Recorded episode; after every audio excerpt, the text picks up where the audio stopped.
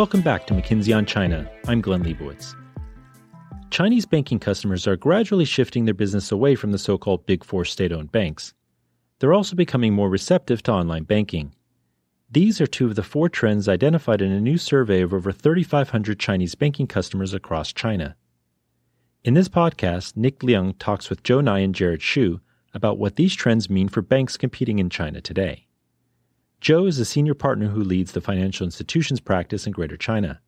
Jared is a partner who advises banks across the region. Nick is managing partner of McKinsey's Greater China practice. Okay, so today we're talking about banking again. And to join us on this conversation, we have uh, Joe Ngai, head of our Greater China banking practice, and Jared Shu, our new partner based in Taipei, but working, of course, all over the region.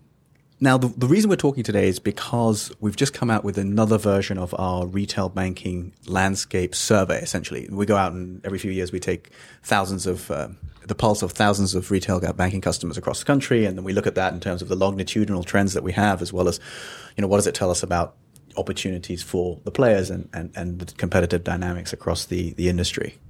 Joe, do you want to just give us a quick idea about what we looked at and what's coming out of it kind of broadly? Sure. So we had around 4,000 consumers over China participate. And I think that this really confirms a lot of things that we have been following.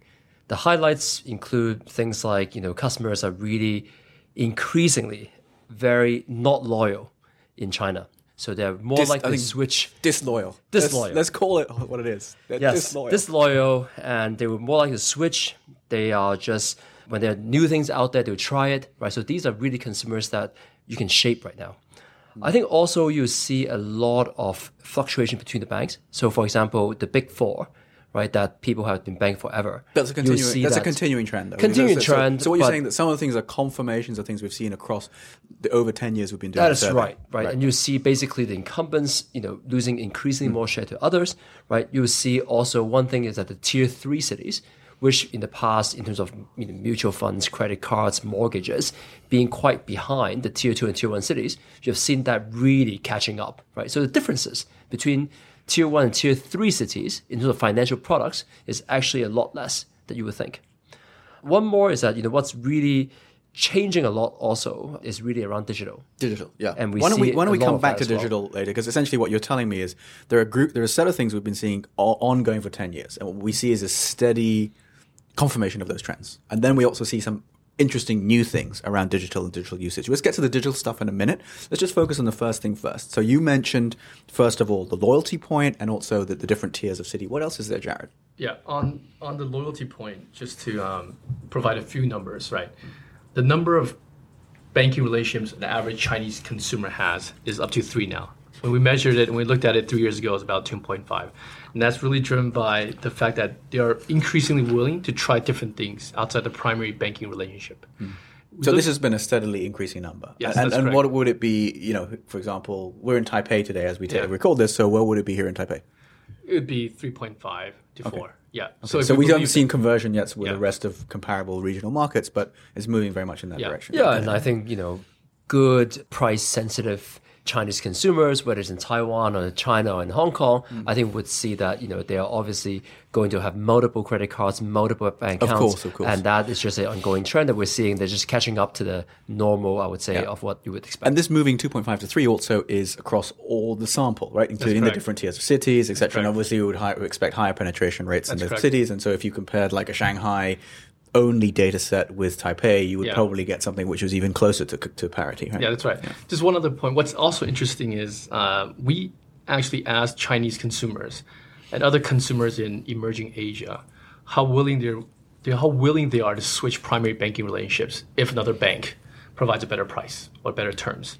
The percentage in China is actually much higher Oh, I see. So usage so is similar, is, is converging with other other places. Yeah, but, but it's being accelerated by the fact that but, I think Chinese right. consumers in general are a bit more, I would say, willing to try different things than right. what we see in, in potentially other emerging Asian markets, which include Indonesia, India, you know, mm. Vietnam. Well, I mean, here in Taipei, for example, you would expect you know multi generational loyalty even to financial yeah. institutions, right? I mean, right. literally. So, obviously, in a market which is so much more emerging and, and has fewer of that background, you yeah. would expect people to be less. Uh, That's correct. Less That's correct. And you also expect that, you know, maybe in more mature places they've already tried them all out already. So, you know, in China, right, they're just, you know, getting to the stage where they're now trying a couple. The, the right, grass is that's just- greener. I'm willing to try something that's else. normal. Yeah. Yeah. And at the same time, I think the providers, right, the banks themselves are also upping their service levels, upping their products. Of So course. That also attracts, you know, people willing to try different things. So it's not just on, I think, on the demand side. The banks themselves are actually quite, especially the joint stock banks, making much more conscious Absolutely, effort and, and particularly in, experience. and particularly in retail. I mean, we've seen Yeah. actually very, very dramatic changes in uh, in the service quality and the attention that the banks Yes. give to this. Particularly also because from their perspective, retail is right. an interesting additional earner, right? That's right. That the other profit engines within the mainland Chinese banks have become less attractive. Right? That's right. So that's the, the battle has been the battlefield has moved over to this area, and as Yeah. a result, you expect better services and then customers willing to try. So. So ultimately, I guess it's just a reflection on the customer side of what we expect over time, and also a reflection of a better offering. yes. Yes, great. What, what else do you want to highlight here, Jared, in terms of usage and product usage? I think the report obviously has quite a lot of stuff that we don't really need to get into detail here. What's what's also interesting, but which also um, is a sort of continuation of the trend we've seen before, is Chinese people are willing, actually quite willing to do financial planning. So they're actually willing to have a statement in terms of you know how they look at their financial plans for the next few years. The interesting thing is they are probably the least uh, willing to pay for it. Right, so that's one other thing. So they're actually quite financially savvy in terms of planning, in terms of you know their needs, their budgets, you know how much they need to spend, and how much they need to make, et cetera, et cetera but then actually more than in a lot of emerging Asia. When it comes to actually willing to pay for advice, it's actually incredibly low. So, which means that the revenue models probably have those, that the cost of that baked into the baked into the sale, Yeah. So a rather lot than of the trying to have a, yeah. a kind of advice only revenue stream. Yeah, which they think they, can do them- They basically think they can do it themselves. So Right. that also drives the whole product, you know, push sort of culture that people see, right? So you, selling financial advisory from a bank, from a, even a private bank to high net worth, is actually quite difficult, right? These guys will take the products from you, and they, they believe they can do the financial planning themselves, and that's one of the the biggest bottlenecks of you know some of the, the private banks that they see in China. Right. So, so models which are kind of more like brokerage models, where That's you're right. taking a, a commission on sale, is probably better. But obviously, those are not objective. But it doesn't seem. But what you're saying is that the customers that you that we've surveyed anyway don't necessarily worry too much about the objectivity of the Well, I think advice. you know, I think more- what, what what that also really means, Nick, I think is that um, when you know when you talk to someone around, have you done some financial planning, or you know, do, are you saving money and all that, re- retirement and all that? I think people think a lot about it, right? I think that that's something where, you know, for the country really, right, as you go into a more consumer-oriented economy, you want people to spend more. In some ways, you want to do, you know, financing the expense, you know, the expense and all that. I think China remains these customers that we have surveyed remains pretty saving conscious, right, in many ways, right? And that really is where reflected around when we ask them financial planning, they're very interested in it. They're all doing it in some form of way. And they're also very budget conscious because when you ask them, you know, how willing you pay for it, right, they feel like they're already doing anyway. And their willingness to pay someone to advise them on saving up for kids' education, saving up for, you know, retirement and all that is rather limited, right? Whereas when you go to a place like US or something like that, again because of you know tax laws and other things, right? Also where the advice is seen as a lot more value added needed, and without you, I wouldn't know how to plan for my retirement, right? Type emotion is actually not there. Jared, what else do we see in terms of product penetration? Right. So product penetration across tier cities have picked up as everyone would normally expect in a in a market like China. What's interesting is the the pickup in tier three this time was much faster than what we saw in tier two. In some of the products, for example, mutual funds, the product penetration is actually higher in tier three than a tier two city. And elsewhere, we've been talking about how actually the city tiers are less of an, a, a useful guide to product mm. behavior and customer data than in the past, right? As you get clustering, as you get tier three cities close to tier one hubs, right? You Yeah. start essentially seeing a harmonization of practices and behaviors across clusters, right? Yeah. So, so maybe it's because we're cutting this by tier and essentially maybe the tiered concept is outdated. Right? Well, maybe given some some numbers here, we'll also give a, you know some facts behind this. You know, for example, in tier one cities, you look at credit cards, it went from around thirty three percent about three years ago to now sixty one percent penetration on credit cards. Right. On tier three cities, it went from five percent to thirty four. Right. So you see here that there is still a gap between tier one and tier three. However, that gap has narrowed significantly because of the sort of you know catching up effect, right? And you would expect over time that the tier three cities will continue to catch up Will there always be some differences? Of course, there will be. But at the same time, I think that that is quite pronounced. And if you look across all product categories, the one category where it has really picked up is around you know credit cards, mortgages, right? So the financing, people willingness to use credit, right, is also picking up. For many many years, we, we look at you know a place like the U.S. and say, hey, you look at how consumers are willing to use credit. Look at China, how unwilling to use credit. I think in general, we still say that, but we will see that also changing a little bit, and that's good news for a consumption-driven economy that we need. But we still need a lot more of that Yeah. before So, we're actually getting yeah. anywhere At a, at a macro level, I agree with you that you know that the overall numbers look like they are an encouragement to to building a consumer society.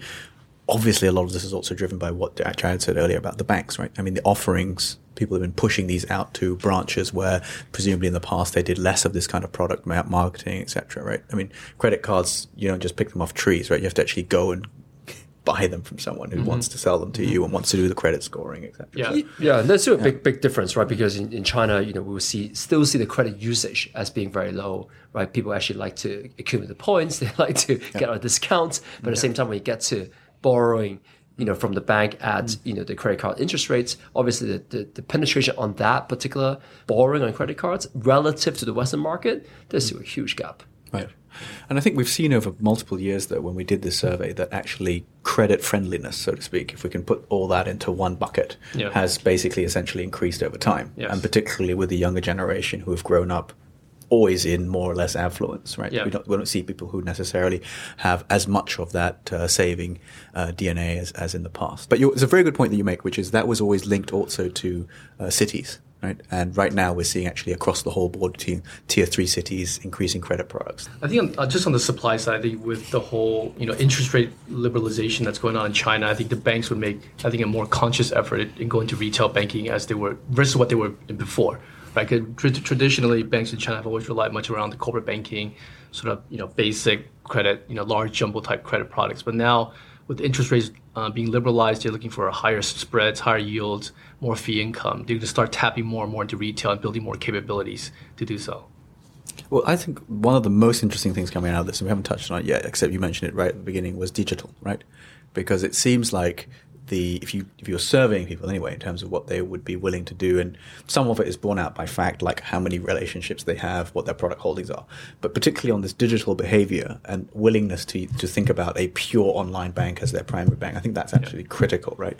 Particularly since the dynamics that it implies and competitively within the industry are so fundamental. So, why don't you just quickly tell us, Jared, what is going on in digital? What are they? What when you say digital goes mainstream in your Yeah. report, what does that mean? Yeah, so you know, China is obviously going through a sort of big digital you know revolution right now. Um, you're seeing things around e-commerce companies like Alibaba providing financial services products, the China Banking Regulatory Commission giving out banking licenses to non-banking institutions, you know, consumers adopting mobile usage and that giving them access to you know financial service products that they weren't you know originally had access to. Through this survey, what we found was a few interesting things. I think number one uh, we found sort of there's three types of digital segments in China right now. One is around sort of what we call the heavy users, and that's about 50% or so of you know the consumers. These guys, the guys that use both mobile, Well, it's forty-two percent. 42. Oh yeah, 42 plus five. So Is it? uh, yeah, it's 40. Oh, you're counting that Yeah. five percent Yeah. who would only use internet. Okay, okay. So those are the those are not just heavy Those are the- users. those are like the, addicts. Yeah, the religiously online. Exactly. Yeah. Okay. Those The guys, extreme segment, the fundamentalists. don't use banking, uh, mobile banking or internet banking, but only use financial services products from Alibaba, Alipay, Right, or okay. Tencent. Right. So that's that's sort of fifty percent, sort of what we call quote unquote heavy users. Other forty percent or so are sort of the people that haven't touched any sort of financial services uh, online through mobile or through Alibaba. Yeah, exactly. So what was interesting, it, what it looks like is almost a bifurcation, right? Whereas you have people, and the, you know, the term that people like to use is kind of dig- digital natives Yeah. who have grown up in a digital environment and Yeah. are totally friendly with it and actually open to the idea of having a primary digital only bank. Yeah. And then you have the others who are kind of the migrants. But from what you see here, what it seems is that you have people who are relatively conservative, Yes. right? And then you have people who are very open to it. You don't seem to have much of the segment in between, which are people that you would see in many other markets, which are they have a primary relationship, they regard that as their, you know, a physical bank, and they use some online banking services on the side. Yes. Right. Yeah, but I think that has a lot to do with how you know I think a lot of these um, Chinese consumers have really grown up with um, you know in Taobao and all of these you know financial kind of products because I think that in you know more Western market you would actually have a very clear delineation between here's a bank mm-hmm. and here's you know all the online right. I think in China because you know a lot of these payments are so intertwined with people's bank account and it's so easy to pay between bank accounts and you know the online accounts and now payments i think that people don't really see i'm only a internet banking user but i'm not a person that that doesn't want to transact or do payments online i think that line is actually much more clearer right in the western world where some people only do banking transactions but you know kind of buying online these things are actually very foreign i think in china what you're seeing is that if i use internet banking using Alipay, using some of these banking transactions, it's just kind of part of that as well. So what you're seeing here is a merging between the people who are very comfortable using financial products and anyone using online, right? The, the differentiation there is very little.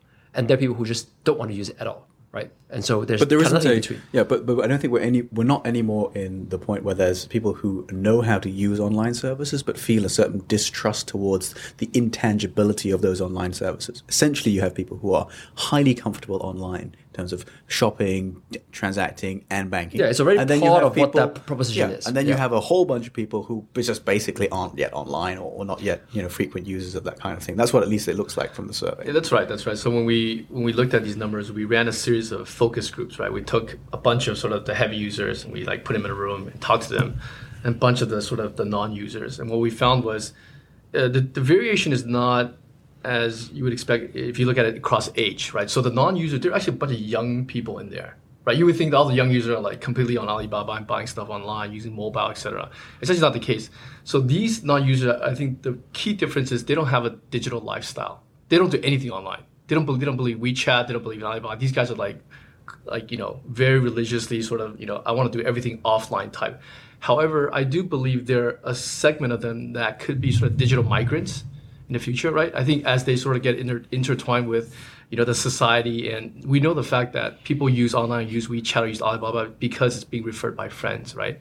You can potentially be um, socially sort of influenced by the people you hang around with. So there could be sort of digital migrants within that cluster of the non-users that potentially could be, uh, become heavy users going forward.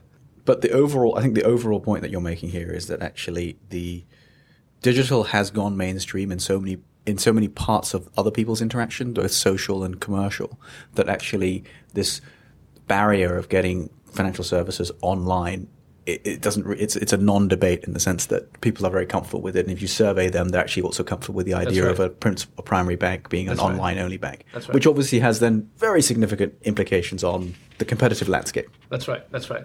So the, the the the sort of one of the bigger sort of um, interesting findings was that seventy percent of the close to four thousand survey respondents said they would be willing to use a digital bank, a pure digital online bank, as their primary bank. Right. Obviously, you know it's a it's a much higher number than than we had expected. But you know people in China again are really willing to try different things.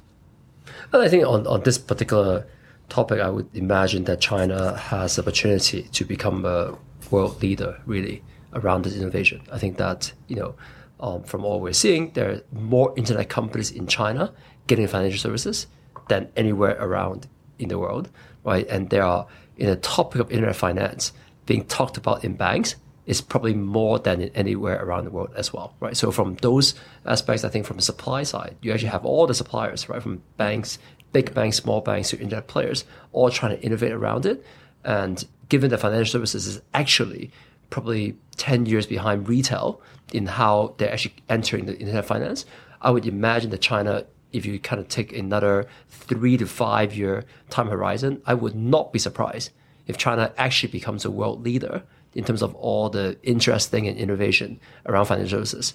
Um, you know, Sure, and we've seen. I mean, we've seen that. We, we said it's different from the ongoing trends, but that is a trend that we've been seeing steadily increasing over time. The interest amongst the players, the fear amongst some of the incumbents, right? I mean, we've seen that kind of building up over the last you know number of years. Now, in this survey, though, you kind of get to the next level, right? So you say, okay, you've got disloyalty, right? Which is already a good basis for new new players and attackers. Then you've got the digital uptake, basically fifty percent of customers, if not seventy, saying they're willing, seventy percent of the heavy users, and saying they're willing to to use a primary bank, right? So a very very significant.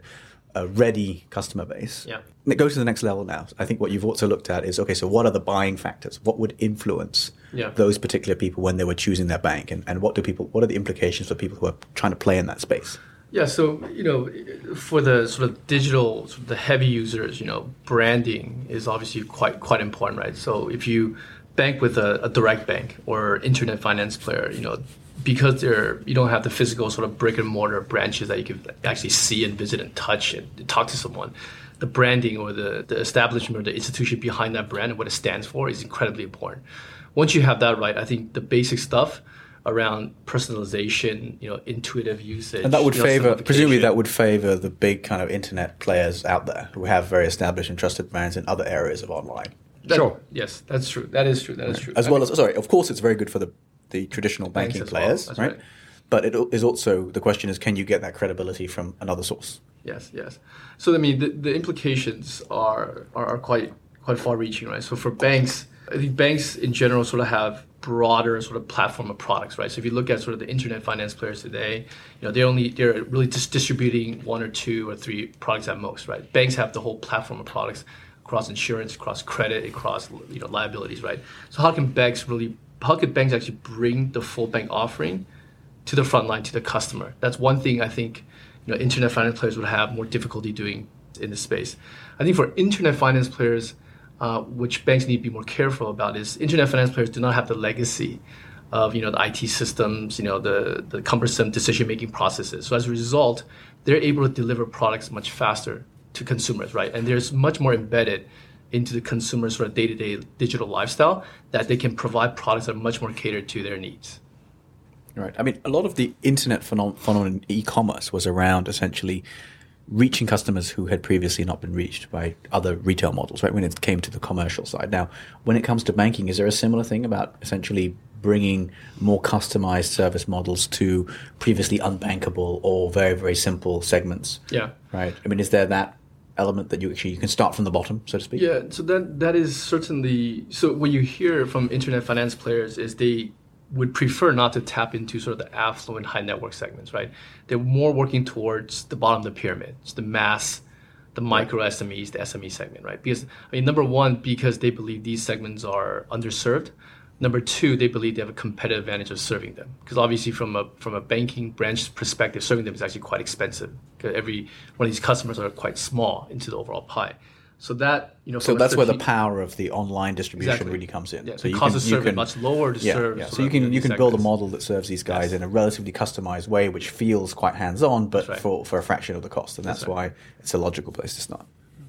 So it sounds like if you look at least from the point of view of the customer, and you really focused on that today, right? Which is you know the customer uptake, the customer willingness is there, right? Disloyalty combined with all things. So if we flip that around and say, okay, obviously this is transparent also to the existing incumbents, and what are they doing about? it? How are they thinking about it right now?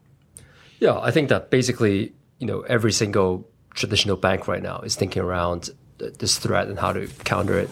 I think everyone has a digital banking department that's trying to figure out how they can do this. I think everyone's talking about creating innovation centers, trying to figure out how to, you know, reinvent themselves a little bit. Obviously, there's a lot of banking players also thinking around, you know, maybe even acquiring capabilities or acquiring small companies that are doing things like you know peer-to-peer lending. There are companies that are really trying to get into areas you know that you know, payments, for example, that they have traditionally not been involved into. So I think it is quite interesting. I would say that the insecurity of the Chinese banks is really quite heightened, right, in the last two years. In fact, if you go around the world, I would say that in no other banking market are banks so insecure around the future, around the retail customers, right, than in China. And I think that that threat is actually very real. If you watch the space over the next, you know, three years, I think that there will be a pretty massive change in terms of how banks are treating this channel and how consumers are looking at the banks, right? So I mean, the battlefield is, you know, is well drawn out right now. And, you know, one of the things that, you know, when you talk to a lot of uh, people, they think about, okay, banking is not retail, right? There's one more piece in here that we've never talked about, you know, is risk. a lot of these new models have not been proven have not proven themselves over cycles. And we know that in financial services, there are cycles, right, around risk, around credit. And, you know, in the next couple of years, right, with hopefully um, not, you know, not a big cycle, but there will be some cycles around. I think that there will also be a clearer understanding around which models are here to stay and which are not. Right now is a 100 flowers bloom, but in a couple of years, it will be the last man standing. Okay, well, on that very ominous note, why don't we uh, say thank you, Joe, thank you, Jared, and um, uh, hopefully, you know, before we get to that point, we'll have done some more surveys, and uh, and we'll be able to bring you back in and talk about what they're telling us about the Chinese retail banking consumer. Thank you. Thanks for listening to this podcast. This concludes our three part holiday series of McKinsey on China. Check iTunes for parts 1 and 2, in which we discussed our predictions for China in 2015 and how the incidence of obesity is on the rise. To download the report discussed in this podcast, visit mckinseychina.com.